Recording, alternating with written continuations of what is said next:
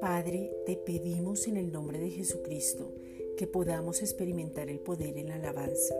Salmo 89.5. En la alabanza celebramos tu nombre. Salmo 145.4. Aceptamos y estamos de acuerdo contigo de lo maravillosa que es la vida en abundancia, porque desde antes de la fundación del mundo nos escogiste para buenas obras. Efesios 1, versículos 3 y 4. Tú planeaste de antemano que fuéramos tu poema, tu obra terminada, tu familia. Es por eso que expresamos y alabamos tu nombre cuando damos gracias. Y hoy te damos gracias porque has pensado en todo para nosotros. Efesios 2.10. Gracias Padre porque podemos respirar cuando otros no pueden y olemos tu fragancia. Efesios 5.2. Gracias porque podemos comer y no solo para saciar el hambre, sino de tu palabra, ese pan que vino al mundo. Juan 6.51.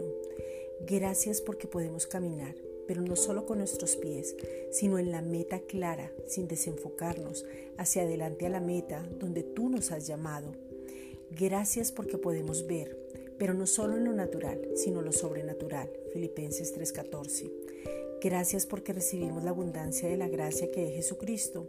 Eso quiere decir que es perizos en mayor cantidad y en mayor calidad para reflejar tu gloria recibir esa abundancia de la gracia y el don de la justicia. Romanos 5:17. Gracias Padre, porque de cada circunstancia aprendemos, nos gozamos, te glorificamos y aún sabiendo que tú no envías el mal, tú nos guardas del mismo. Juan 17:15.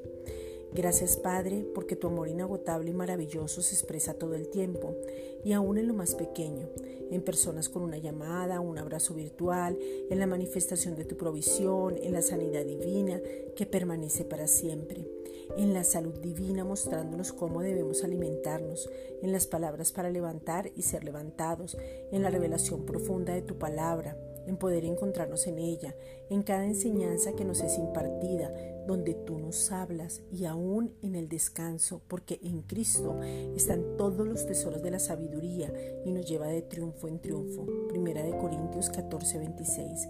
Gracias Padre, porque tú eres bueno todo el tiempo. Isaías 61, 10.